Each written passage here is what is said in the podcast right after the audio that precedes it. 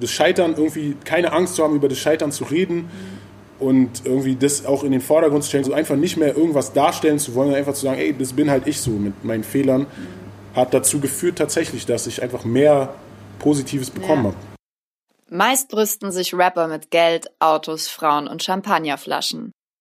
Dass es allerdings ein weiter Weg ist, tatsächlich von seiner Musik nicht nur leben, sondern auch eine Familie ernähren zu können, davon kann und hat Megalo nicht nur ein Lied, sondern ein ganzes Album aufgenommen. Einer der besten Rapper Deutschlands, der mit Szenegrößen wie Sammy Deluxe, Max Herre, Xavier Naidoo, Curse und vielen mehr zusammengearbeitet hat, musste vor gar nicht allzu langer Zeit während seiner Karriere Pakete verladen und macht aus diesem Umstand auch kein Geheimnis. Ich war früher halt der Rapper, der dachte irgendwie, ich werde der deutsche Jay-Z werden und irgendwie so direkt erfolgreich. Und dann habe ich halt Lehrgeld gezahlt, bin gescheitert in meiner Musik und musste dann sozusagen Level runter quasi als einen Job machen, der keine Qualifikation braucht, wo du einfach hart buckeln musst, wo es wirklich, äh, wo es einfach egal ist, wer du bist. Also im Lager war ich dann nicht Megalo oder so, sondern ich war der gleiche wie Mike oder Sven oder wer auch immer. Man hat einfach hart mal Lucht. Immer wieder aufstehen, nachdem man umgeworfen wurde. Diesen Spruch hat mein heutiger Gastrapper Megalo 15 Jahre lang gelebt. Die Eltern wollen, dass ihr Sohn studiert. Sein BWL-Studium bricht er allerdings ab, um ein eigenes Plattenlabel zusammen mit seinem Freund und Produzenten Katie Supir zu gründen, das er wenig später wieder schließen muss. In dem Moment, wo ich dachte, meine Karriere ist gescheitert, die Karriere ist am Ende, ich höre auf zu rappen, habe ich erst eine Karriere bekommen. Megalo war drauf und dran, die Musik an den Nagel zu hängen. Doch eine schicksalhafte Begegnung auf einem Schulelternabend und seine Hartnäckigkeit verhalfen ihm zu dem Erfolg und der Karriere, auf die er so lange hingearbeitet hat. Aber erstmal herzlich willkommen zu einer neuen Folge Scheitern für Anfänger, dem Video- und Podcast-Format, in dem ich, Maggie Herker, mit Menschen aus den unterschiedlichsten Bereichen über das Scheitern spreche. Das Ganze gibt es also nicht nur auf YouTube in Videoform, sondern auch auf Spotify und iTunes. Und wenn ihr weitere Folgen wie zum Beispiel mit Curse, Disaster, Chris Nanu und Rockstar hören wollt, dann könnt ihr schon mal den Channel abonnieren oder eine gute Bewertung auf iTunes dalassen, damit ihr auch keine Folge in Zukunft mehr verpasst. Und der Channel ist ja immer noch in den Kinderschuhen. Ich freue mich natürlich sehr, wenn ihr das Ganze auf Instagram und Co teilt. Diese Folge im Speziellen, denn sie ist, wie gesagt, eines meiner Highlights aus dem Jahr 2018, das ich nun endlich mit euch teilen kann. Frisch gekündigt, Auto fast ein Totalschaden, hat mich dieses Interview Anfang des Jahres nicht nur damals, sondern auch heute sehr motiviert und gezeigt, dass man Geduld haben muss, man nicht ganz so streng mit sich selber sein sollte und es auch hinnehmen muss, mal einen Schritt zurück zu machen.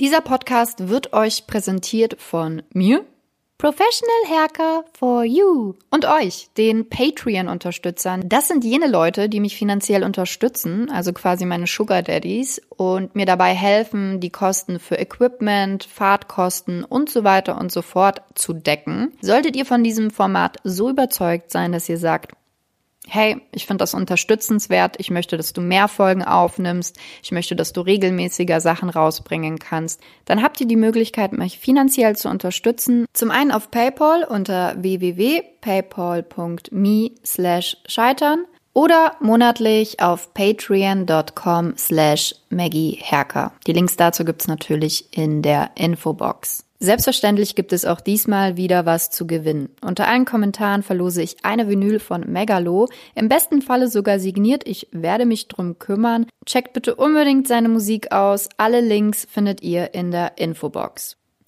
Das war's von mir. Ich wünsche euch erstmal viel Spaß mit einer neuen Folge Scheitern für Anfänger heute mit Megalo. Teilt das Video, gebt dem Ganzen einen Daumen nach oben, aber am Ende folgt eurem Herzen.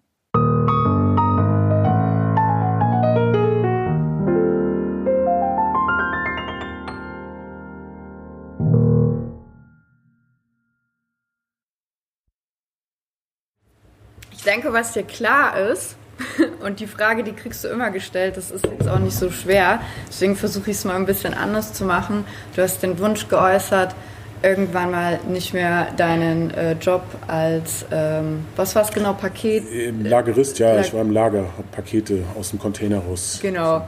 Meine Frage ist gar nicht, machst du es noch, sondern ich habe mir die Frage gestellt, so wäre es bei mir zumindest, wenn ich in der Öffentlichkeit diesen Wunsch geäußert hätte. Ja ist klar, dass dich jeder immer wieder das fragt. Ja, ne? ja. Erhöht das nicht den Druck? Ja, bestimmt.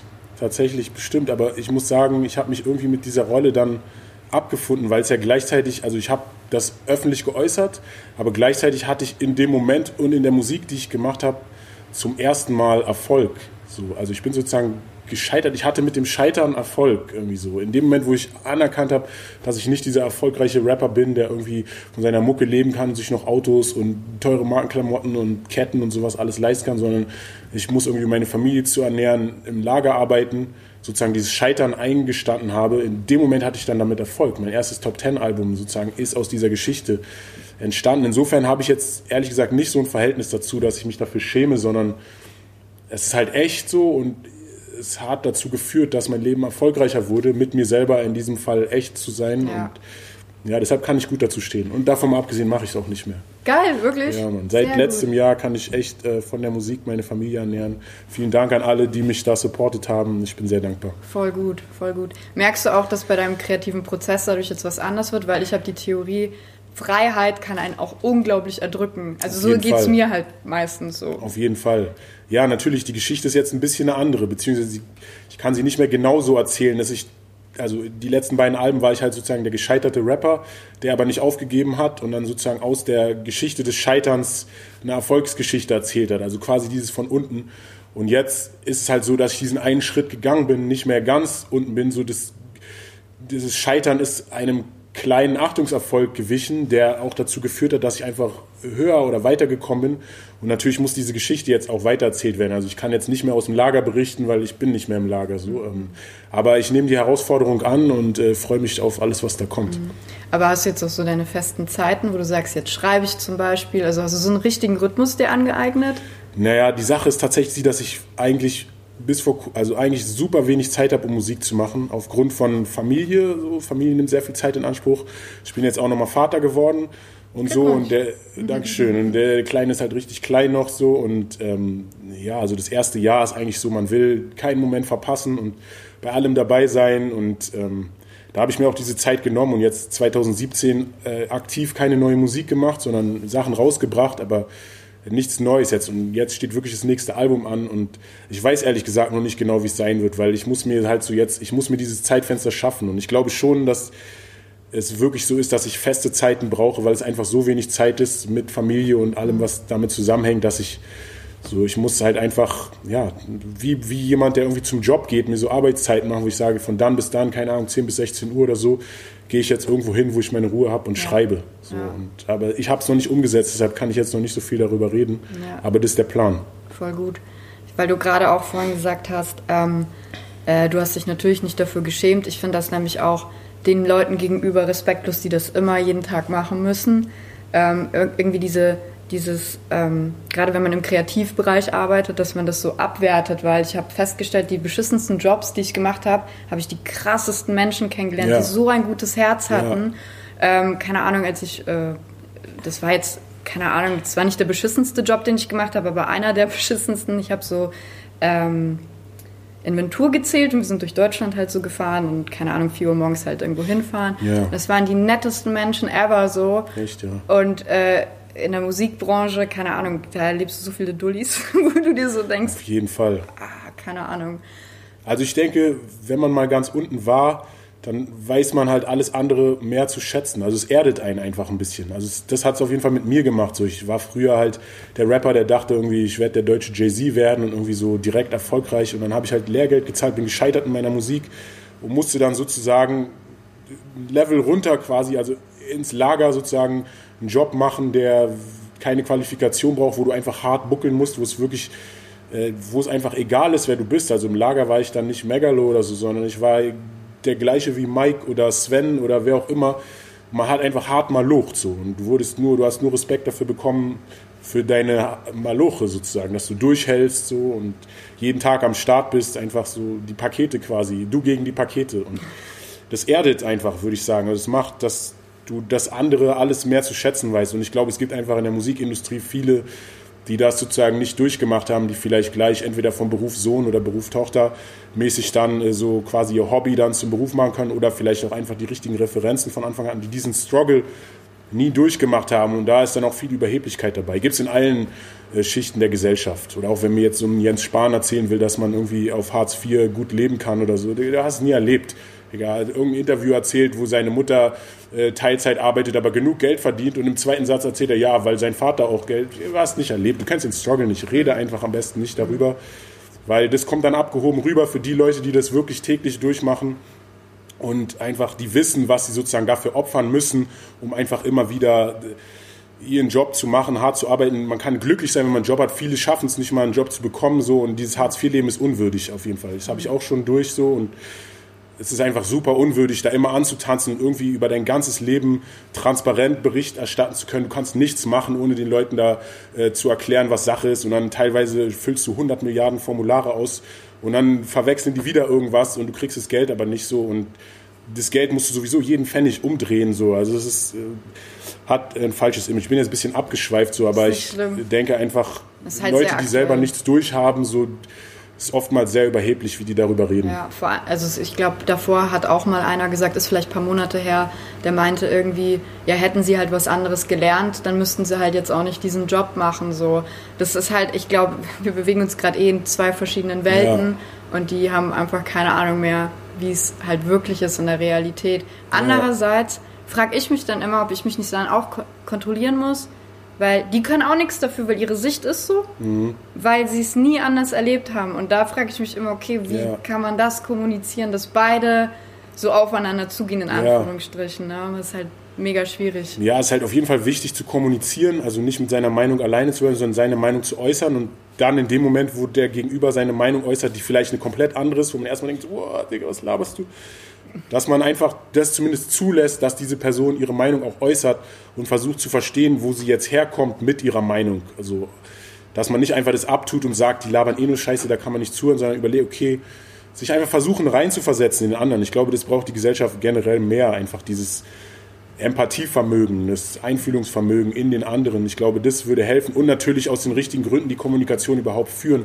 Nicht erst nur kommunizieren, um zu spalten oder zu provozieren, sondern weil man tatsächlich äh, einfach ganz ehrlich seinen Punkt rüberbringen möchte und aber auch den Punkt des anderen verstehen möchte. Ich glaube, genau, wenn diese ja. Grundlage in der Kommunikation ja. da ist, ja dann kann das alles was werden. Ich habe auch das Gefühl, man müsste eigentlich Kommunikation an den Schulen lernen. Weißt ja, du, damit ja. das so, weil Auf daran scheitert es ja Auf in den meisten Fall. Fällen so. Ich glaube, es wird zum Teil auch gelehrt. Also ich kriege das so ein bisschen bei den Jungs zu Hause mit, so dass auch schon Kommunikation, ähm, Sender, Empfänger und äh, wie eine Message, cool. ja, ja, das, das gibt es auf jeden Fall auch so. Oh, also wurde du, mir nicht gelehrt. Mir auch nicht. nicht aber ich, anscheinend machen die das jetzt mittlerweile. Sehr gut.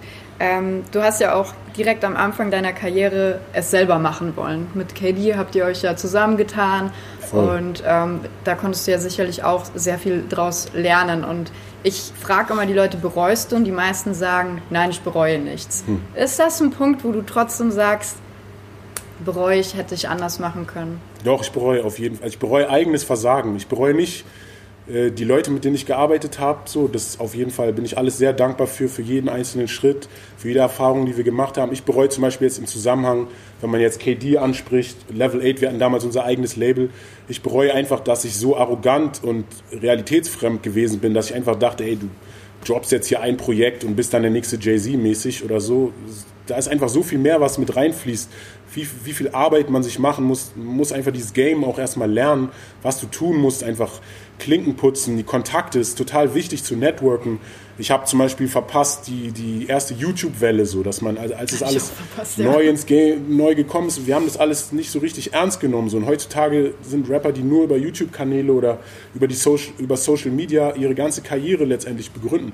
Wenn man da einfach mehr Bereitschaft gehabt hätte, auch lernen zu wollen und einfach sich zu entwickeln und nicht einfach nur denken, ah, ich bin eh der tighteste Rapper und so und es passiert schon alles so, sondern einfach wirklich, okay, was sind die ganzen einzelnen Schritte? Es ist alles Schritt für Schritt bis zum Erfolg und ich bin bereit, diese harte Arbeit zu tun. Ich bin bereit, mir einzugestehen, dass ich nichts weiß und immer weiter lernen will. Einfach diese Arroganz, diese Überheblichkeit rauslassen. Das ist das, was ich bereue. Meine eigene Einstellung zu der ganzen Sache. Die hat sich auf jeden Fall über die Jahre und durch das Scheitern hat sich diese Einstellung geändert und ich denke, also das Einzige, was ich mir sage, ey, wie viel Zeit ist ins Land geflossen, um die Sachen jetzt zu wissen, die ich jetzt weiß. Ich hätte sie so viel, ich hätte ein, wenn ich nur demütiger gewesen wäre, hätte ich so viel früher wissen können. Und, ähm, Aber was wäre denn passiert, wenn du sofort Erfol Erfolg ja. gehabt hättest?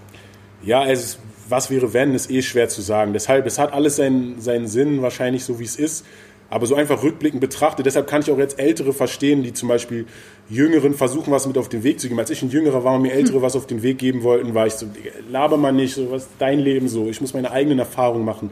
Aber so viel Erfahrung musst du eigentlich nicht machen. Wenn du zuhörst und einen richtigen Lehrer erkennen lernst, so ich rede jetzt nicht von Lehrern in der Schule, sondern einfach Leuten, die Sachen im Leben erlebt haben, OGs, die die Sachen erklären, wenn du einfach da den Respekt hast, anzuerkennen, so dass bestimmte Sachen einfach in jedem Leben passieren. Das nichts mit Zeiten und Moden zu tun hat, sondern gewisse Erkenntnisse muss jeder machen, um einfach Levels zu erreichen und dass man nicht jede Erfahrung selber machen muss, sondern tatsächlich von den Fehlern anderer auch lernen kann. Also es gibt diesen Spruch so nach dem Motto, schlaue Köpfe lernen von ihren eigenen Fehlern, Genies lernen von den Fehlern von anderen auch so. Also ich hätte mir einfach gewünscht, dass ich da genialer gewesen wäre und nicht jeden Fehler hätte selber machen müssen. Du hast schon gerade die Arroganz angesprochen, die hast du ja abgelegt. Ähm, Gibt es denn andere Eigenschaften, die du an dir selber nicht so magst? Selbstzweifel. Ich bin übertrieben streng mit mir selber. Also es geht auch viel weiter als Selbstzweifel. Es ist teilweise auch mittlerweile nicht mehr so extrem. Ich habe meinen Frieden gefunden, aber es war viel Selbsthass dabei.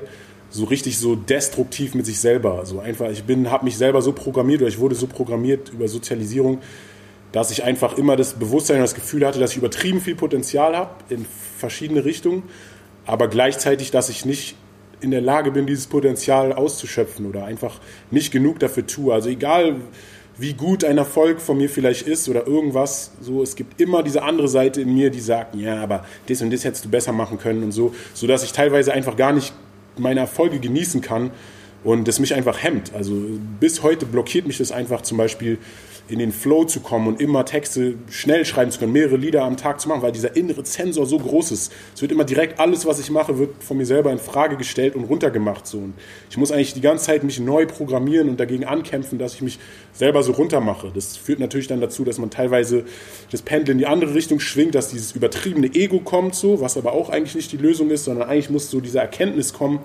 so dass natürlich so, man muss hart an sich arbeiten, man sollte sich nicht zufrieden geben. Auf der anderen Seite sollte man auch in der Lage sein, sich selber zu lieben und das zu feiern, was man halt einfach geschafft hat, so auch seine Leistung auch mal sich auf die Schulter klopfen zu können. Das fällt mir übertrieben schwer. Ich habe mal so einen Tipp bekommen, dass man mit sich selber mehr, man hat, führt ja Selbstgespräche im Grunde in diesem Moment. Ne? Ich habe mal den Tipp bekommen, weil ich auch so bin, dass ich mit mir selber mehr reden soll wie mit einem Kumpel. Du würdest zu deinem Kumpel ja, nie im Leben so. sagen, hey, du hast dein Album, ja, okay, war cool, aber mhm. das und das hättest du anders machen können. Du mhm. würdest deinem Kumpel sagen, jo, hast richtig geil gemacht, äh, genieß das mal, was weiß Voll. ich so. Und seit ich diesen Satz so gehört habe, also es hat natürlich nicht komplett, das, das ist wie so ein Alkoholiker, glaube ich. Weißt du, man verfällt da immer wieder in so alte Muster. Aber ich glaube, man kann sich das halt antrainieren, mit sich ja. selber ein bisschen cooler zu werden. Man und muss, vielleicht ja. ist das so, kommt das auch im Alter, vielleicht sind manche Menschen dazu mehr anfällig, manche weniger. Ich glaube ja deswegen glaube ich, das sind so Muster, die kann man halt nicht von einem Tag auf den anderen irgendwie so. Nee, ich arbeite da schon ziemlich lange dran, auf mhm. jeden Fall. Ähm, bin ich voll bei dir. Ist ein guter Tipp nochmal, das mit dem Kumpel, was du meinst, weil du hast total recht so. Ich würde niemals diesen gleichen strengen Maßstab an andere Leute. Ich bin natürlich generell auch mit Leuten streng, aber das ist nur ein Bruchteil von der Strenge, die ich mir selber gegenüber habe. Und du hast völlig recht so. Man sollte sich eher aufbauen, anstatt sich runterzumachen. Ich versuche das jetzt echt gerade aktiv zu lernen, so indem ich zum Beispiel jetzt so ein ich, seit kurzem freestyle ich so als tägliche Übung. So. Das ist halt was, was für mich eine Schwäche ist. Dadurch, dass ich einfach vor Leuten, also dieser, diese ganze Selbststrenge drückt sich so aus, dass ich vor Leuten einfach Blockaden bekomme. Also ich bin nicht gerne unter Beobachtung, auch auf der Bühne, das muss ich mhm. alles erstmal lernen. Das ist kein Ort, wo ich gerne war oder so, sondern es war diese Beobachtung und ich werde die ganze Zeit bewertet. Irgendwie so habe ich es gesehen. Ich habe mich selber mit irgendeinem so fremden Auge immer bewertet.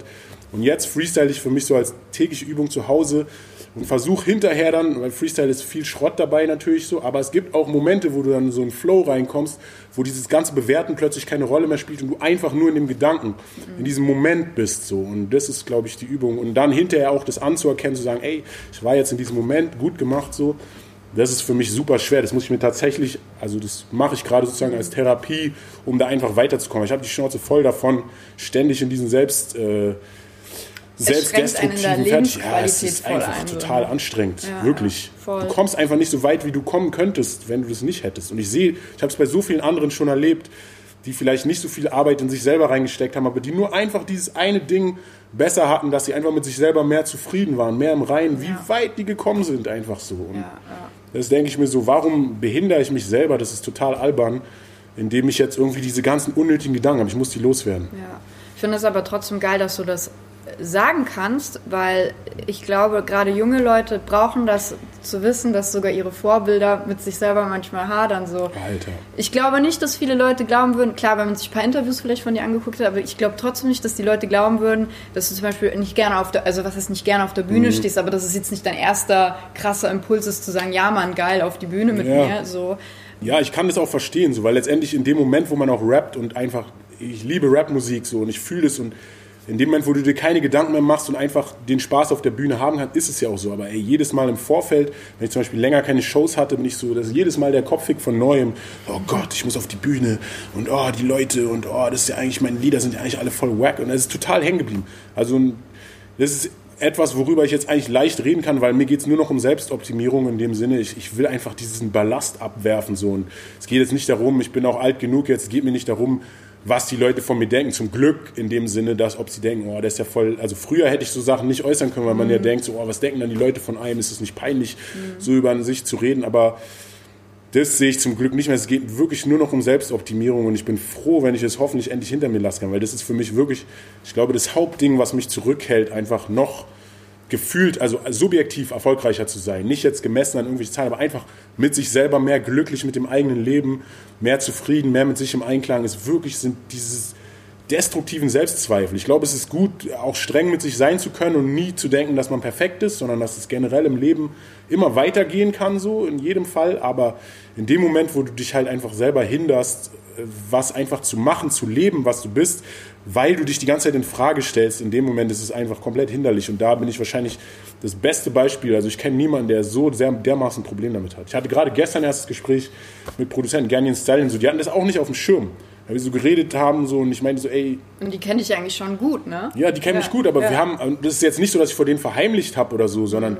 Ich habe es einfach noch nie so klar formuliert. Es ging, fing gestern einfach damit an, dass ich meinte, ich würde endlich gerne mal wieder drei Songs am Tag oder so oder fünf, keine Ahnung. Es gab früher mal so Phasen, so seltene Momente des Flows quasi. Und aber meistens ist es bei mir einfach so es harte Arbeit, immer wieder an die Zeile ran, warm. Und nicht, weil ich es nicht besser kann oder so, sondern weil ich einfach mich blockiere im Kopf und so. Und so ist es halt dieses Gespräch gekommen. Die waren wirklich so, also ich saß da mit Musa und Stallion und die waren so, okay, krass, wir wussten nicht, dass es so extrem ist bei dir. Und ich, ich wusste nicht, dass ich sozusagen so alleine mit diesem Extrem, also ich dachte so, jeder hat das. Für mich war das so normal. Mhm. Ich habe nie darüber, ich dachte einfach nur, andere Leute haben das irgendwie, kriegen das halt besser hin, haben sich besser sich auszutricksen, irgendwie da drum herum zu kommen. Aber es ist bei mir, glaube ich, wirklich sehr extrem ausgeprägt und äh, die Aufgabe für 2018 ist definitiv, das jetzt so weitestgehend loszuwerden, um einfach nur sein zu können, einfach sein zu können. Ja. Ich glaube, das ist auch bei Musik wahrscheinlich sehr wichtig, so diesen Flow wieder hinzubekommen. Nicht mehr viel nachdenken, sondern einfach machen. Ja. Ähm, du hast gerade auch Zahlen angesprochen, Social Media angesprochen. Das ist etwas, was mein Kopf immer fickt. Ja. Weil ich kriege zwar Feedback zur Sendung zum Beispiel, so, boah, krass, du machst was mit Mehrwert, das ist nicht so ein YouTube-Kack, bla bla. Dann gucke ich mir meine Zahlen an, bin trotzdem so, ey, wenn ihr es alle so feiert, warum ja. ist da nicht der Erfolg, auf den ich so warte? Ich bin auch sehr ungeduldig, muss ich dazu sagen. So. Wie kriegst du das so hin? Gerade einerseits sagst du, du hast diesen YouTube-Ding verpasst so ein bisschen. Ja. Jetzt hast du wahrscheinlich schon ein bisschen mehr Ahnung von Social Media und, und, und hast dich da reingefuchst so. Also, weißt du, was ich meine? Ja, absolut weiß ich, was du meinst. So. Ey, das begleitet mich auch bis jetzt immer noch. Ich habe ein bisschen mehr, auch seit Anfang des Jahres, ein bisschen mehr meinen Frieden damit gefunden, dass ich gesagt habe, okay, es geht einfach darum, Content zu generieren, weil dieser Content, also du musst einfach deinen Job sozusagen ein bisschen anders sehen und weniger das so, also persönlich nach dem Motto, oh, ist dieses Foto jetzt auf Instagram wirklich cool oder drückt es jetzt wirklich aus, was ich bin und warum gibt es dafür jetzt nur so und so viele Likes, aber für das andere Bild, wo ich eigentlich nur das und das gemacht habe, gibt es so viele Likes und warum kriegt XY-Rapper für seine Bilder so und so viele Likes und so. Klar, diese Gedanken immer wieder gehabt. Und das Problem ist dann, wenn du auch anderen Leuten folgst und so, das habe ich angefangen zu tun, um einfach auch zu lernen, das Social Media Game zu sehen. Okay, ja. was machen andere Leute?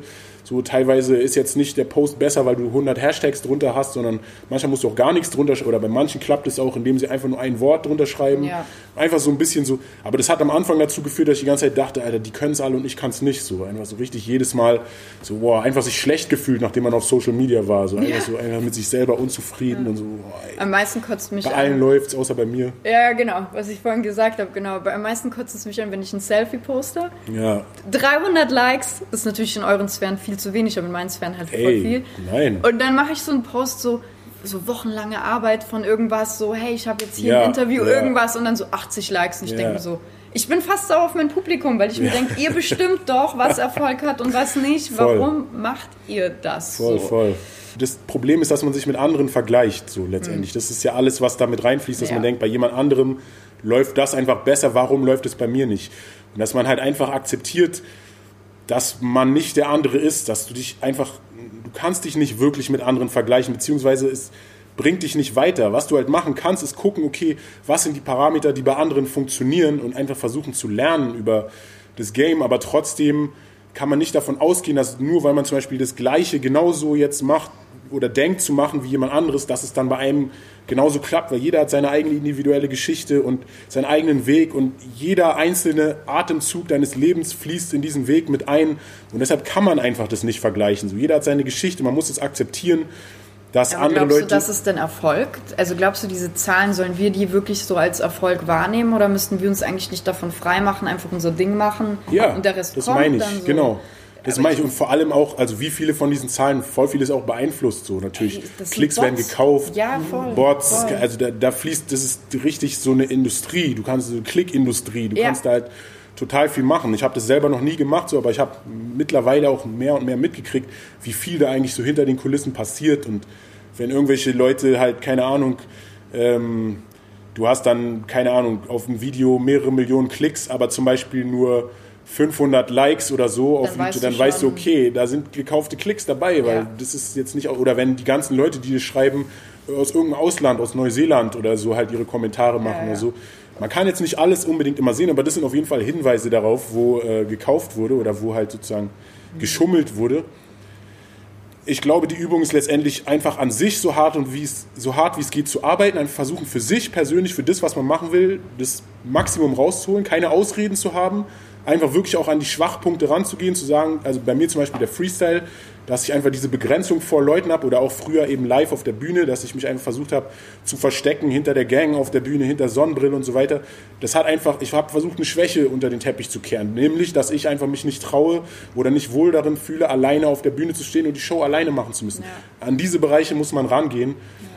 Und ähm, ich glaube, das ist, also man macht sich meistens viel mehr Kopf darüber im Vorfeld, man hat viel mehr Ängste einfach, das sind Hirngespinste, Sachen, die im Kopf entstehen, wenn dann man wirklich in diese Situation geht. Selbst wenn ich jetzt zum Beispiel irgendwie denke, ich kann von Leuten nicht freestylen und dann gehe ich in eine Freestyle-Session und vielleicht ist es wack, aber es wird trotzdem Momente geben und letztendlich ist es die Erfahrung gar nicht so schlimm wie, wie die Angst, dachte. die man vorher hatte. Ja, so. Ja, und das ist, trifft eigentlich auf alles zu. Das heißt, man muss einfach lernen, diese Angst, einfach durch diese Angst zu gehen. Ja, das, so man sagt auch immer Comfortzone verlassen. Genau. So. Und dann merkt man so, oh, ist gar nicht so schlimm. So, mhm. ja, voll. Ich habe auch vor kurzem das erste Mal Stand-up gemacht, um auch dieses Ding so vor Leuten, ein bisschen ja, lustig sein und so weiter äh, zu lernen. Das war voll geil. Es hat mega Spaß Total. gemacht. So. Und das Gefühl berauscht auch letztendlich seine Angst zu besiegen. So. Das ist einfach ein Spitzengefühl. Ja. So, und äh, meistens geht man dann wieder direkt in die Comfortzone zurück und ja. nutzt es halt nicht genug. Aber so eigentlich müsste man wirklich. Regelmäßig ja, ne? Ja, tatsächlich. Voll. Was war denn der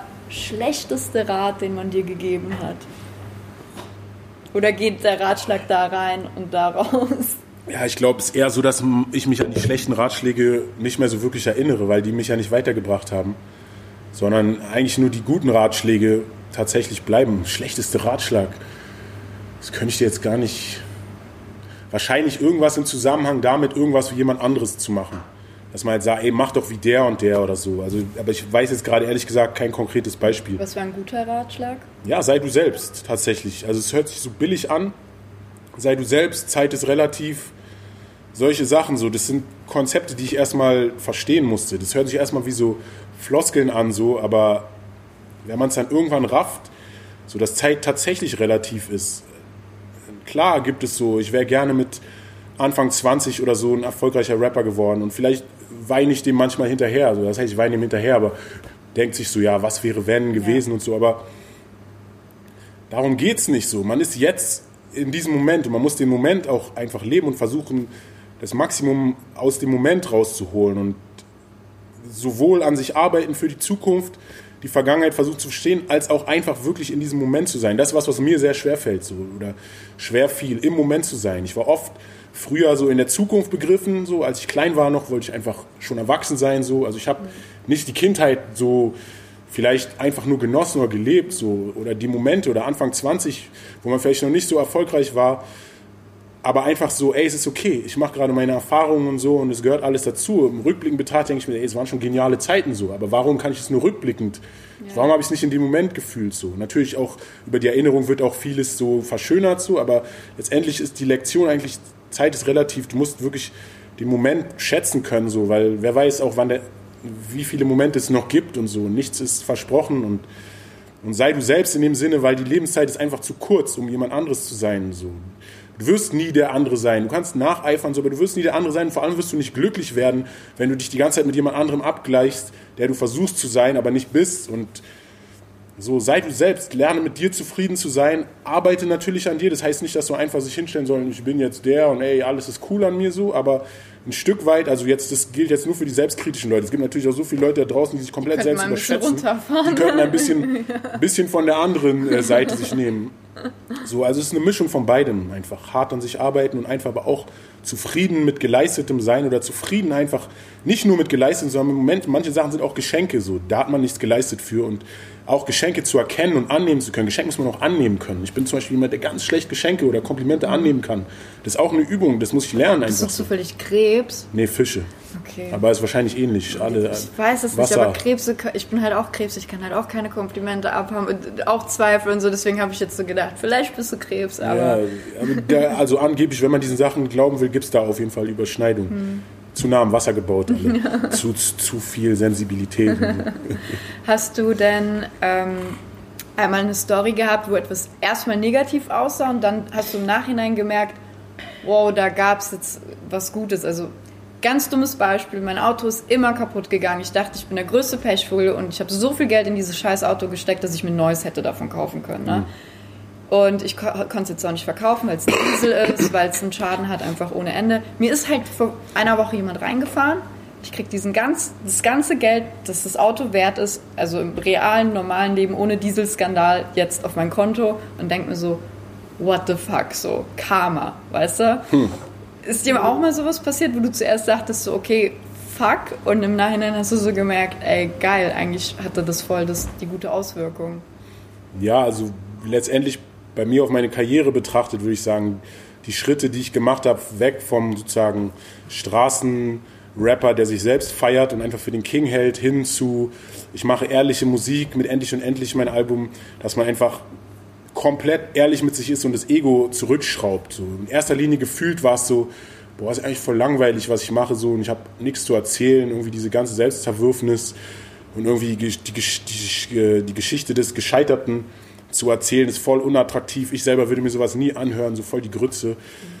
Aber dazu, dass das letztendlich mir eine Berechtigung mit einer Karriere gegeben hat. Also dadurch habe ich erst eine Karriere bekommen. Wie viele Jahre vorher habe ich Rapmusik gemacht und Leute mir gesagt haben, du bist es, der Nächste und bla, du hast diesen Skill und so weiter, aber nichts ist daraus passiert. Und erst in dem Moment, wo ich sozusagen diese ganzen King-Ambitionen zurückgeschraubt habe und einfach gesagt habe, okay, ich mache jetzt einfach Musik, weil ich ehrliche Musik machen möchte und den Leuten auch was geben möchte, so einfach über meine Erfahrungen im Lager erzählen, so du bist kein Loser, nur weil du vielleicht äh, das Leben dich dazu geführt hat, einen Plan B einzuschlagen und einfach was zu machen, wo du gedacht hättest, so ey, das ist halt letztendlich was zum Überleben, das bringt mich nicht weiter, aber es ist einfach notwendig in deinem Leben geworden. Aber das heißt nicht, dass du deshalb irgendwie, weil du eben nicht vorher das geschafft hast, dass du deshalb jetzt ein Loser bist, sondern im Gegenteil, so aus dieser Geschichte des Scheiterns, dass da einfach was Gutes entstehen kann, was man halt vorher so in der Form nicht gesehen hat. Wie gesagt, ich habe eine Karriere dadurch bekommen, ich habe meine erste Top-10-Platzierung dadurch bekommen. Durch einen Makel wurde eigentlich dein genau. Markenzeichen genau. so, ne? Voll, ja, also voll. genau, tatsächlich. Also das Scheitern, irgendwie keine Angst zu haben, über das Scheitern zu reden. Mhm und irgendwie das auch in den Vordergrund zu stellen, keine Angst zu haben, also einfach nicht mehr irgendwas darstellen zu wollen, sondern einfach zu sagen, ey, das bin halt ich so mit meinen Fehlern, hat dazu geführt tatsächlich, dass ich einfach mehr Positives bekommen ja. habe. Glaubst du denn, dass du, ähm, als du Max Herre äh, auf dem Elternabend, glaube ich, war das, oder? Äh, getroffen hast, war das Schicksal oder Zufall? Ja, ich glaube nicht wirklich an Zufälle. So Schicksal, ich weiß nicht, ob ich Schicksal, das Wort ist für mich so ein bisschen esoterisch. Mhm. Also ich habe mich auch in diesem Bereich natürlich, man setzt sich ja immer so auseinander, versucht, also ich versuche, ich persönlich versuche mich spirituell und auch bewusstseinstechnisch einfach weiterzuentwickeln. Aber ich glaube zum Beispiel an Mathematik des Lebens, ich glaube an Aktion, Reaktion. Ich glaube, jede Aktion ist das Resultat, ist gleichzeitig eine Reaktion. Gleichzeitig wird es zur nächsten Reaktion führen. So, also alles ist im Zusammenhang. Insofern, also das ist für mich so die Definition von Schicksal letztendlich, dass das ein komplexes Gebilde von Aktion und Reaktion ist, was dazu führt, dass eben dieses passiert. Klar könnte man sich denken, aber trotzdem, wieso hast du den dann auf dem Elternabend das ist, Ich finde schon, man würde das halt nicht vermuten. Man ja. würde denken, keine Ahnung wo, aber ja. nicht auf dem Elternabend. So. Ja, voll. Also, aber es, es, hat letztendlich alles auch Sinn gemacht, weil Max Herrer hat meine Musik schon fünf, sechs Jahre vorher, als ich sozusagen noch der Underground-Rapper von der Straße war, hat er schon die Sachen gehört, weil er in Morbid damals, also mein Bezirk, äh, zu so einem Jamaikaner zum Essen gekommen ist so und da wurde meine Musik gepumpt, da hat er die erst, erste Mal, 2005 oder so, hat er die Sachen schon gehört, das heißt, er hatte mich da schon im Hinterkopf, ähm, dann war ich halt der Rapper ohne Deal, also ich wollte ja nie einen Deal annehmen so, ich war so, ich brauche keinen Deal, ich mache mein eigenes Ding, eigenes Label, dann irgendwann war es so, okay, ich bin gescheitert mit eigenem Label, ich will jetzt einen Deal annehmen, dann habe ich keinen Deal bekommen. Und dann wollte ich aufhören mit meiner Karriere und hatte mich inzwischen in der Zwischenzeit einfach im Leben neu sortiert, Familie, für die ich Verantwortung hatte, Kinder, die ich halt miterzogen habe, die nicht meine waren, wo ich dann auf dem Elternabend war.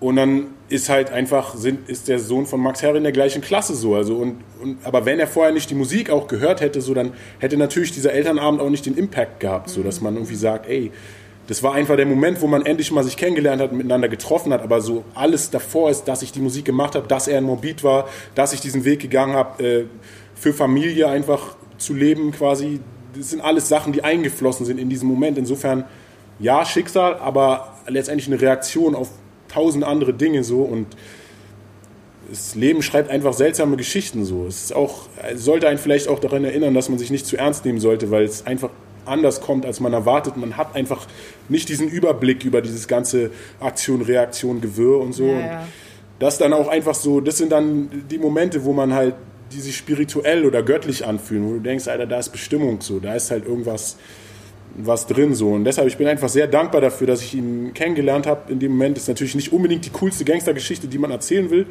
So nach dem Motto, so hey, auf Elternabend kennengelernt. Aber es ist halt die echte es Geschichte. Ist halt real. So. Ja. Was willst du machen, ne? Ja. Ähm, wenn du deinem 16-jährigen Ich etwas sagen könntest, was würdest du ihm denn sagen? Sei demütiger, arbeite härter an dir.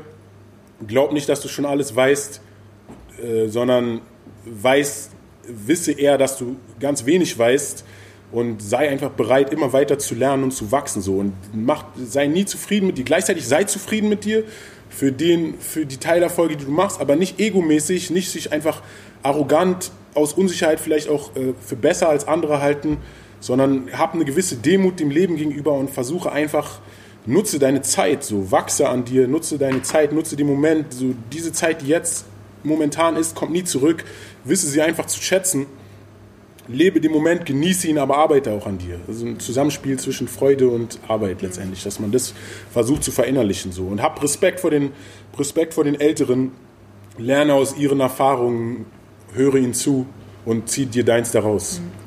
Gibt es eine Line, die du als deine schlechteste bezeichnen würdest oder die du jetzt hörst und dir denkst, hm. was habe ich mir dabei gedacht? Boah, die habe ich direkt verdrängt wahrscheinlich wieder, diese Lines. gibt es auf jeden Fall einiges Zeug. Also es gibt jetzt nicht einzelne Lines, aber es gibt Songs von mir, wo ich im Nachhinein denke, so, zum Beispiel Leben, Lieben, Lernen ist so ein, gut, ein gutes Beispiel. Leben, Lieben, Lernen ist für mich, ist auf Endlich und Endlich, ist für mich inhaltlich ein starker Song, aber in der ganzen Zusammensetzung einfach zu kitschig, zu und ich will damit auch das jetzt keinem Hörer wegnehmen, dem dieser Song vielleicht was bedeutet, weil ich weiß, vielen Menschen bedeutet dieser Song was so und mir bedeutet er auch total viel. Mir hat er sehr viel bedeutet, als ich ihn geschrieben habe. Da ist sehr viel Selbsttherapie, sehr viel Lebenserkenntnis reingeflossen. Aber ich selber hör, bin einfach vom Hörverhalten, ich höre einfach lieber harten Rap so, lieber oder beziehungsweise härteren Rap.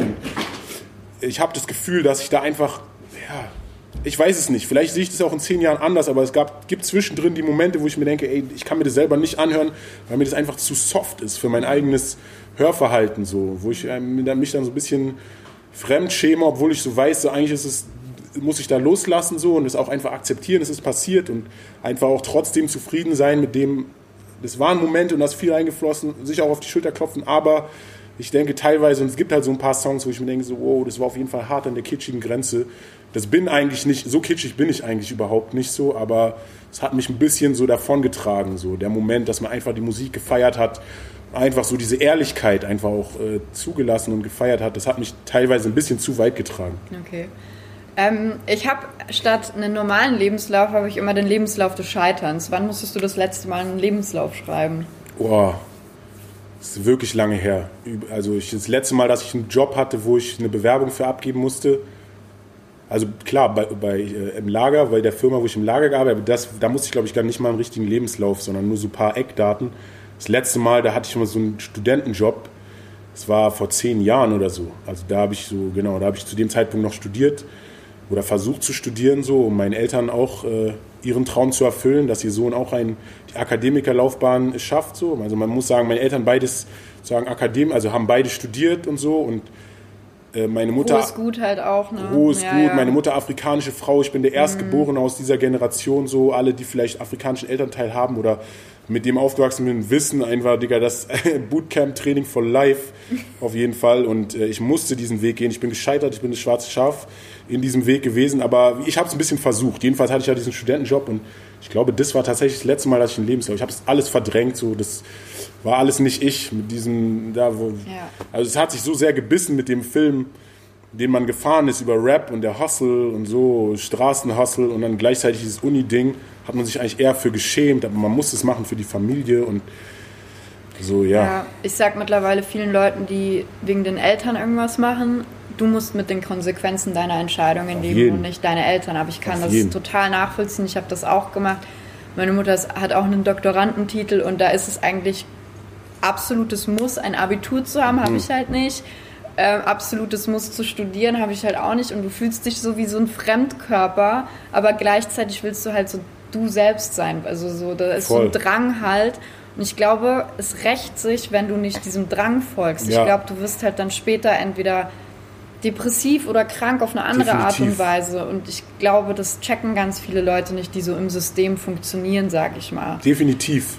Aber ich würde auch sagen, nicht alle haben da die gleichen Grundvoraussetzungen. Ich nee, denke, nee. das ist einmal natürlich eine vielleicht angeborene charakterliche Sache auch ja. so, aber es ist ganz viel Sozialisierung. Und ich denke, wenn du so dahin sozialisiert wirst, dass du von Anfang an dich selbst liebst und einfach weißt, mit dir ist alles in Ordnung sozusagen. Also du bist nicht auf dem falschen Weg, sondern egal was du machst, so du wirst dafür geliebt oder beziehungsweise bedingungslos geliebt. Ich glaube, dann hast du leichtere Voraussetzungen, mutig zu sein, damit deinen Weg zu gehen, als wenn du von Anfang an so eine gewisse Erwartungshaltung auf dich gestülpt wird, mit der du erstmal lernen musst, umzugehen. So.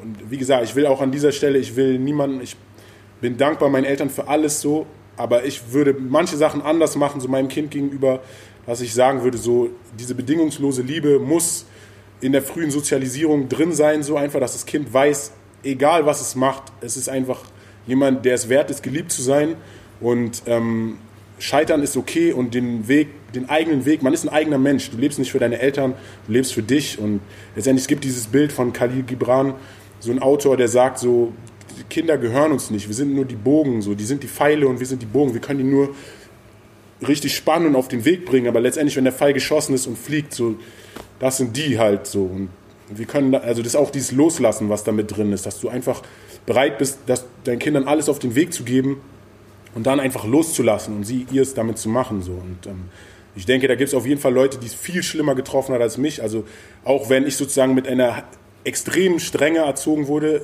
im Sinne von, du musst Familienziele, die Generationen und Ahnen zurückgehen, äh, musst du sozusagen tragen und erfüllen. War sehr viel Druck. Auf der anderen Seite habe ich trotzdem auch eine gewisse Stärke erhalten durch die Erziehung, weshalb ich überhaupt wahrscheinlich diesen Weg gegangen bin, als erster in der Familie Kunst zu machen, als erster in der Familie Rapmusik zu machen. Es gibt keinen vorher, es gibt nur Akademikerlaufbahn oder Handwerkerlaufbahn bei mir so. Es gibt nicht dieses, du bist ein Künstler oder hast da nichts studiert und machst irgendwie so dein eigenes Ding. Und ich denke mal, das muss ich irgendwie auch über die Muttermilch oder irgend, also irgend, irgendwas muss da gewesen sein. Ich denke, das ist super wichtig, dass man, wie du sagst, da seinen Weg geht und ja, nimm halt das mit, was du bekommst, so, aber mach dein eigenes Ding draus. Und später werden die Eltern eh viel cooler. Die kommen damit schon klar. So, es gibt einen Struggle ja. am Anfang, aber irgendwann wenn zumindest ja. so ein Erfolg, den sie halt sehen können und checken können. Es ja. gibt halt so Erfolge, die checken sie nicht so ganz. Dann voll. sagst du denen ein Feature von irgendeinem Rapper oder so und sie so, wer ist das? ähm, und dann aber sehen sie dich vielleicht in einer Zeitung oder so und das ist dann das, greifbar für sie. Sie checken so, Ah, okay. Das sind die Dinge. Ja. Erstmal Mainstream stattfinden, so in der Zeit Artikel haben oder bei Markus Lanz gewesen sein. Das waren, das waren die Erfolge, die meine Mutter beruhigt haben, sozusagen. und dass sie irgendwann gesehen hat, auch als ich mit dem Lager angefangen habe, dass ich tatsächlich gewillt bin und in der Lage bin, auch wenn es nicht der Weg ist, den sie wollte, dass ich in der Lage bin, meine Familie zu ernähren. Also dass ich sozusagen mich meiner Verantwortung stelle. Ich dachte ja, keine Ahnung, ich bin der verantwortungsloseste Typ überhaupt und aus mir wird nie ein vernünftiger Mensch und so. Und ich kann sie auch teilweise nachvollziehen, so wenn ich mir das rückblickend betrachte, so auf was für ein Film ich unterwegs war teilweise. Aber ähm, ja, wie du sagst, irgendwann findet man dann seinen Frieden damit so und äh, ich bin froh, das auch erlebt, so, äh, erleben zu können. So, das hätte man damals auch nicht gedacht. Mhm. Also diese mhm. ganzen Kriege, ja, ja, die man ja. äh, geführt hat und so, was da alles durchgegangen ist. Ja, aber jetzt bin ich, also ich kann nur für mich sprechen, ich weiß nicht, aber jetzt bin ich umso dankbarer. Also diesen ja, Frieden, auf jeden Fall. boah, den genießt du jetzt viel, viel mehr. Für andere ist das halt, das finde ich halt krass. Für andere war das immer so und Voll. normal. Und für mich kommt Voll. erst jetzt so. Dieser hab, Frieden, bei mir ja, auch, definitiv. So und aber auch gleichzeitig die Erkenntnis, dass die Eltern sind auch keine Götter, es sind Nein. auch Menschen. Ja. Das ist auch was, was ich lange so nicht, für mich war das so, das ist das Nonplusultra sozusagen, was die sagen, die haben einfach das Wissen, den Background, so was sie sagen, ich, ich will es nicht machen, aber letztendlich meine Mutter hat immer recht gehabt, einfach so. Wenn sie mir irgendwas gesagt hat, mach dies und dies nicht, ich habe es trotzdem gemacht, hatte sie am Ende recht gehabt. So. Und für mich war das dann so, boah, sie muss ein Gott sein nach dem Motto, weil sie es immer weiß. Aber nein, das sind auch Menschen, die äh, sozusagen auch ihren Ballast mitbekommen haben so, und auch ihre Fehler haben und auch vieles falsch gemacht haben in der Erziehung. Aber man muss seinen Frieden damit einfach finden so und das ist okay, weil in dem Moment, wo sie das Beste versuchen, wo sie einfach, du kannst nicht alles perfekt machen, aber was du tun kannst, ist mit dem besten Wissen und Gewissen versuchen, das Beste für den Moment zu geben. Und das haben sie definitiv getan. Und darüber bin ich unendlich dankbar so. Ja, ja. Mir, also ich, hab, ich check das auch erst jetzt so mit, ach, das sind ja Menschen die machen Fehler und so weiter. Aber ich habe früher nie verstanden, also es hieß immer so, ja, man muss verzeihen können und so Sachen. Das habe ich früher nicht gecheckt, jetzt langsam check ich so. Voll. Aber das muss auch, ich glaube, das ist so ein natürlicher Prozess. Hey, ist ein langer Prozess. Voll. Ist voll. bei mir auch richtig lang. Ich habe so, hab mich wirklich ich habe mich gelöst von Familie, so nach dem Motto, ich will mit euch nichts mehr zu tun haben und so, weil ich einfach so, ich muss frei sein, ich muss mein eigenes Leben leben können, dieser Druck und so richtig, also haben auf jeden Fall einiges durch und es ist einfach schön so, dass man das alles überkommen hat, um jetzt zu sehen, okay, ey, das war alles vielleicht ein nötiger Prozess so, aber wir sind alles nur Menschen und so, es ist einfach, die Dankbarkeit überwiegt dann am Ende des ja, Tages. Ja. Was war denn der beschissenste Job, den du jemals gemacht hast? Hast du viele gemacht so oder waren das so? Es geht. Ich würde sagen, es geht. Also es gibt bestimmt Leute, die einfach mehr gemacht haben. Es gibt Leute, die weniger gemacht haben.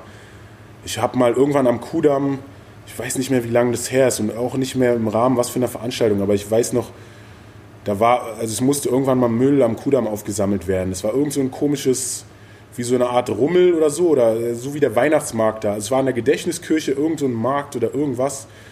Und ich war dann dafür zuständig, so diesen kleinen, also mit, mit dieser Hake und Tüte halt rumzugehen und den Müll von den Leuten aufzusammeln, so und teilweise richtig versiffte, eklige Sachen dabei. Und ähm, also ich finde diesen Job am schlimmsten, weil es einfach ekliges Zeug war. Ich habe auf jeden Fall anstrengendere Jobs gemacht. Ich habe Bühnen aufgebaut oder mit aufgebaut, so als Stagehand. Oder dann der Job im Lager, auf jeden Fall über Jahre über fast sechs Jahre lang immer um vier Uhr morgens aufgestanden und einfach Knochenjob, der meinen Rücken nachhaltig kaputt gemacht hat, so, wo ich einfach bis heute immer noch Rückenprobleme habe, so, weil es einfach immer falsche Körperhaltung und keine Ahnung, 40 bis 60 Kilo Pakete gehoben aus dem Rücken raus und alles musste auf super schnell passieren. Einfach zack, zack, zack, raus aus dem Container aufs Fließband. Du hast im Winter die schlimmste Temperaturen, war übertrieben kalt. Du stehst im Container, musstest dich einfach noch schneller bewegen, nur um nicht zu frieren. Im Sommer war der Container eine Sauna. Du hast einfach keine Ahnung, drei 1,5 Liter Flaschen weggesoffen, um einfach deinen Wasserhaushalt zu halten. Und also es gab auf jeden Fall körperlich anstrengende Jobs. Also ich glaube, dieser am Kudamm, das, das war auch, glaube ich, bis nachts haben wir da irgendwie das Zeug gesammelt. Das war einfach eklig, Alter, was man da teilweise aufsammeln musste. So. Das habe ich auch schon gemacht im Altersheim. Das, äh, Im Altersheim Altenpflege so. Also ich habe auch schon also richtig körperliche Reinigung ja, und so von. Ja alten, bedürftigen Leuten, die einfach darauf angewiesen waren, weil es nicht genügend Pfleger gibt. Und so, das war damals mein Zivildienst. Ich bin nicht zum Bund gegangen, ich habe Zivi gemacht, weil ich sozusagen mein Vater aus diesem 68er Spirit nach dem Motto so Krieg und beziehungsweise einfach Militärdienst ist No-Go, so generell Berlin war da zu dem Zeitpunkt auch So, da war noch mehr dieser Anti-Kriegs-Spirit so enthalten. Ich bin einfach, im Nachhinein hätte ich gerne die Bundeswehrausbildung gemacht, aber ich habe das halt nicht gemacht, stattdessen ähm, Altenpflege und das war auf jeden Fall sehr, äh, sehr intensiv. Musste so. man da nicht diesen Test machen oder so begründen, warum man das nicht möchte? Ja, musstest einen riesen Brief schreiben, dass du irgendwie Angst vor Waffen hast und so. Meine also, Kumpels haben einfach gekifft davor und haben einen Test gemacht und dann bist du automatisch durchgefallen, weil Echt? du dann den positiven Drogentest hattest okay. und dann haben sie dich irgendwie. Es war nee, so, also aber die kommen aus Bayern, also okay. keine Ahnung, vielleicht war das. Das, das weiß ich. Ich weiß nur bei mir, man muss einen ewig langen Brief schreiben, warum man halt nicht darauf klarkommt, irgendwie eine Waffe benutzen. Ja. Das hat man halt voll übertrieben. Wenn du irgendwas reingeschrieben hast, du richtig Angst vor Waffen und du kannst dir nicht vorstellen, auf einen Menschen zu schießen oder eine Waffe auf irgendjemanden zu. Ich weiß nur, dass ich solche Texte formulieren ja, muss. Ja. Ähm, wenn du jetzt kein Rapper wärst, was glaubst du, was für einen Job würdest du dann machen? Echt schwer zu sagen. Also, weil wenn ich jetzt sozusagen nicht diesen Rap-Weg verfolgt hätte, heißt es für mich, ich hätte mich verleugnet. Also es gibt zwei Möglichkeiten, ich sage dir ganz ehrlich. Entweder ich hätte, wäre noch früher so, dass ich auf, komplett auf die Meinung und Ängste meiner Mutter geschissen hätte. Dann wäre ich auf jeden Fall den Straßenweg weiter und kompromissloser gegangen, um einiges weiter und kompromissloser gegangen, weil ich glaube in mir drin, da, ich weiß nicht, was es ist. Auf jeden Fall schlummert da irgendwas, äh, was man äh, keine Ahnung, dieses ganze Ding, ich komme auch aus Berlin, aus dieser Zeit, so, wo, wo es um den Namen ging und diese Anerkennung und so, du bist ein Krieger einfach so. Und ich habe ganz viel nicht gemacht aufgrund vor Respekt vor meiner Mutter, weil sie wäre einfach gestorben. Ich habe zum Beispiel, ich habe es ich nie so weit gebracht, dass die Polizei mich nach Hause bringen musste. Das wäre das Ende meiner Mutter gewesen. Ich wusste das einfach. Für manche klingt es jetzt vielleicht wie eine Ausrede, so, aber für mich war einfach so dicker bis hierhin und nicht weiter. Und nicht, weil ich Angst darüber hatte, was meine Mutter mit mir machen würde. Sie hätte mich getötet, aber es hätte sie getötet. Es hätte sie wirklich getötet. So. Ich habe zu oft meine Mutter verzweifelt erlebt und wegen viel weniger Sachen, keine Ahnung, irgendwie so mal Shit in meiner Tasche gefunden. Ich habe gelogen, das ist Schokolade und keine Ahnung, Zeug. Was, ist einiges durch so gekommen, so, aber ich hatte eine gewisse Grenze und auch die Moral, die sie in mich installiert hat. So, ich habe das erste Mal, wo wir halt Leute, also damals war Abziehen in Berlin auch eine größere Sache. So, ähm, man hat einfach, das war ein Sport. So, du hast halt Leute abgezogen.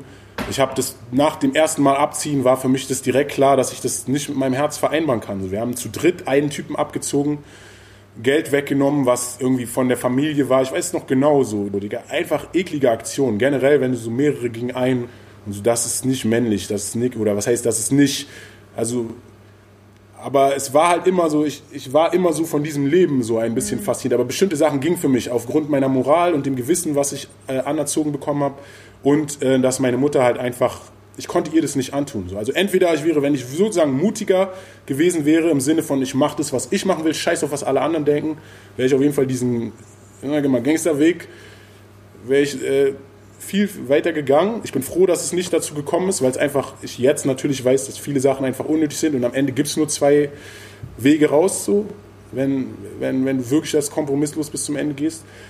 Und äh, auf der anderen Seite, wenn ich mich mehr verleugnet hätte, sozusagen, wenn ich einfach nur den Weg gegangen wäre, den meine Eltern für mich vorgesehen hätte, hätte ich halt irgendeinen Bürojob jetzt wahrscheinlich. Ich hätte wahrscheinlich mein Betriebswirtschaftsstudium durchgezogen Stimmt, das wollte wäre, ich dich noch genau, fragen, was du studiert hast. Betriebswirtschaft mhm. habe ich studiert. Ich hätte irgendwas Businessmäßiges, wäre einfach so ein Business-Heini wahrscheinlich geworden. So. Vielleicht hätte ich es geschafft, darüber, dass ich halt äh, Rap liebe, dass ich vielleicht in diesem Business irgendwas damit gemacht mhm. hätte, aber wahrscheinlich nicht, weil das hätte ja bedeutet, dass ich sozusagen diese Wurzeln von mir oder dieses Rap-Ding so mehr zur Seite gelegt hätte und dann wäre ich wahrscheinlich echt einfach so ein seelenloser Bürofuzzi geworden. So. Also so, so bezeichne ich es jetzt. Kann natürlich auch Leute geben, die daran glücklich sind, so, aber es wäre wahrscheinlich, wäre dann einfach nur mein Gehalt und so für mich wichtig gewesen. Ich hätte jetzt wahrscheinlich ein Haus und ein gutes Auto und wäre aber nicht der Typ, der ich bin. So. Also diese beiden Möglichkeiten sehe ich eigentlich ehrlich bei mir. Ja, ja, ja.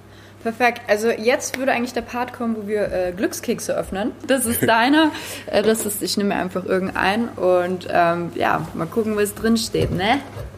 Weisheiten, das Le Weisheiten des Lebens. Das Ding ist, es gibt ja unglaublich kitschige Sprüche, das gebe ich zu. Aber diese Sprüche kommen ja irgendwo her, weißt du? Weißt du, was da draufsteht? Ja, mein, mein Lieblings-Rap-Zeile. Äh, mein Lieblings. Manchmal zieht man auch mit einem aussichtslos den Hauptgewinn.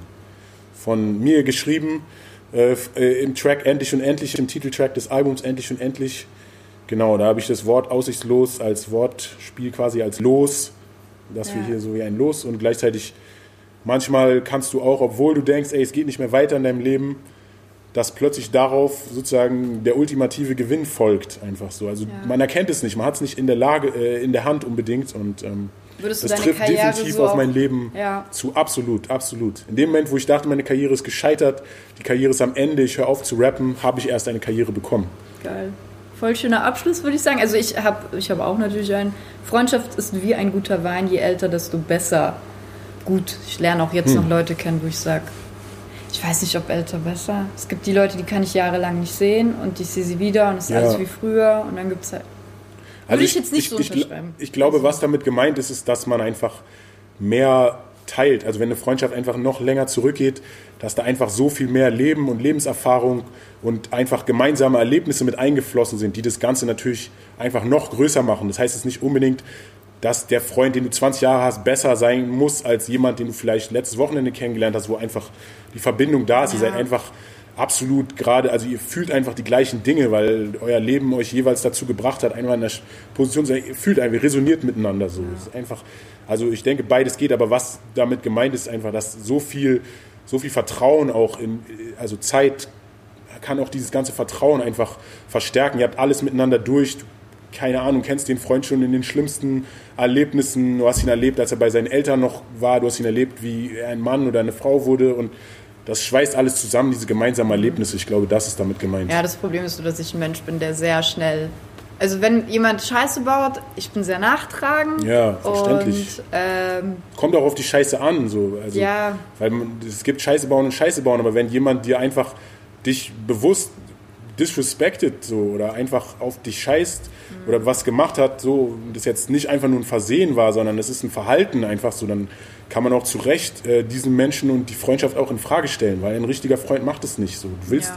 einen anderen nicht verletzen. So. so funktioniert für mich auch Liebe. So. Letztendlich Freundschaft ist auch eine Form von Liebe und wirkliche Liebe funktioniert einfach so, dass du das Wohl des anderen ist dir mindestens genauso wichtig wie dein Wohl. Du verletzt einen Menschen nicht einfach so, sondern du willst eben nicht, dass er verletzt wird und tust alles dafür, dass er nicht verletzt wird, sondern dass er einfach wächst und gedeiht und einfach glücklich ist. So. Und so sollte das in der Freundschaft auch sein. Und wenn die Freundschaft dazu führt, dass man sich nicht so behandelt, dann sollte man das natürlich äh, zu Recht in Frage stellen, ob das auch wirklich Freundschaft ist. Ja, vor allem manchmal entwickelt man sich auch in unterschiedliche Richtungen. Ich glaube, das, das ist so das Schmerz, die schmerzhafteste Lehre im letzten Jahr war für mich so krass, wie sehr man sich auseinanderentwickeln kann und ja. man kann nichts machen. Man kann einfach nichts Voll. machen. So. Warten, hey. die Zeit vielleicht, die heilt es dann vielleicht, aber. Ey, ich meine, ja, es ist aber auch natürlich, wenn du es betrachtest, so, so am Anfang vielleicht kennt man sich aus der Schule so, du, du, hängst die ganze Zeit zusammen, man hat den gleichen Unterricht, so, das Leben ist ähnlich so. Und dann kommst du aus der Schule raus und plötzlich werden die eigenen Interessen viel wichtiger und äh, es kennzeichnet sich einfach immer mehr. Der eine steht auf das, der andere steht auf das und mhm. die Zeit, die man auch darin investiert, in diesen Sachen, die man liebt oder die man machen will oder so, natürlich bringt die einen auch ein bisschen auseinander. Also es ist, glaube ich, ganz normal. Bei mir hat einfach die Musik, dadurch, dass ich Musik mache, das hat dazu geführt, dass so viele Freundschaften plötzlich nicht mehr waren, weil man sich einfach auseinanderentwickelt hat. Ich bin einfach diesen Musikweg immer weitergegangen und andere Leute konnten das halt nicht so nachvollziehen oder haben. Aber kam der Vorwurf, oh, jetzt bist du was Besseres oder so? Ja, vielleicht jetzt nicht so wörtlich formuliert, aber natürlich waren dann einfach Erwartungen daran geknüpft und Neid. So natürlich, weil diese ganze Aufmerksamkeit, die man auch durch die Musik bekommt oder wenn die Leute dann cool finden, weil man irgendwie rappen kann oder so. Und dein Kumpel hat es vielleicht nicht, weil er nicht so rappen kann, da ist dann auch, auch einfach viel Neid dabei so. Und ich glaube, das, da gehören wirklich starke Menschen dazu, davon loslassen zu können und sich nicht von diesem Neid beeinflussen zu lassen und einfach sich, sich für freuen, den anderen zu freuen, voll, dass er Erfolg wichtig, hat. Voll. Ja. Das sind dann wahrscheinlich die wahren Freunde so. Genau, ja, am Ende voll. des Tages. Deshalb, ich habe nicht viele wahre Freunde. So. Von der frühen Zeit ist nicht viel übrig geblieben und das ist auch okay, so, weil letztendlich so, es zeigt sich dann, welche Freundschaft überdauert und welche nicht. Und, ja. Perfekt. Ich danke dir. Es war ein sehr, sehr schönes Gespräch. Dankeschön, ich, ich danke auch, dir. Ich hatte unglaublich Angst aus dem Grund, weil meistens die Leute, wo ich denke, oh, mit dem kann man bestimmt gut reden, so never meet your heroes, weißt du, so yeah, in dem Style. Yeah, yeah. Da bist du manchmal dann enttäuscht, aber das war richtig schön. Wow, vielen Dank. Es hat mir auch sehr gefallen. Das war sehr wirklich gut. mal ein anderes Interview. Und, Ehrlich? Äh, ja, natürlich. Also wir haben ja allein der Ansatz, über Scheitern sprechen zu wollen und ähm, dann die Gedanken, die, mit denen man sich darüber auseinandersetzt, die Fragen, die du gestellt hast, natürlich und es tut auch einfach gut. So, cool. Es war ein sehr tiefgründiges Interview. Ich danke dir dafür. Cool, freut mich voll. Ich werde natürlich alle deine Alben und so in diese Infobox. Yeah, yeah, du weißt, du weißt. Check mich ab, Instagram, Facebook, bla, bla. Ja, ich sag danke. immer, ähm, was sage ich immer? Abonniert unseren Kanal, teilt unsere Videos, aber am Ende folgt eurem Herzen. Das ist immer ja, die Message. Voll. voll. Aber Hauptsache, Sie wissen, dass es diese Infos gibt. So, ihr müsst ja. nicht folgen, aber ihr habt gesehen, der Instagram-Link at megalo.official. Ihr kennt ihn, ihr könnt ihn jetzt, ist eure Entscheidung. Sehr schön, perfekt. Ich danke dir. Ich danke dir.